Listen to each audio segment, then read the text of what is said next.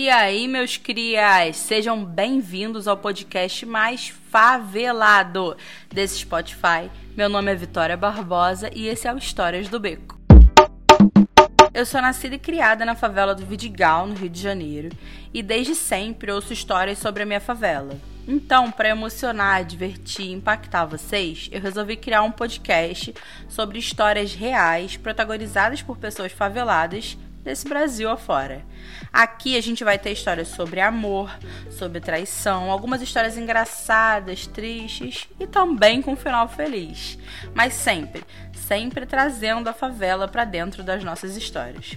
É isso. Eu espero que vocês curtam muito e se divirtam com as histórias que eu tenho aqui para contar. Nosso Instagram e Twitter é @histórias do beco.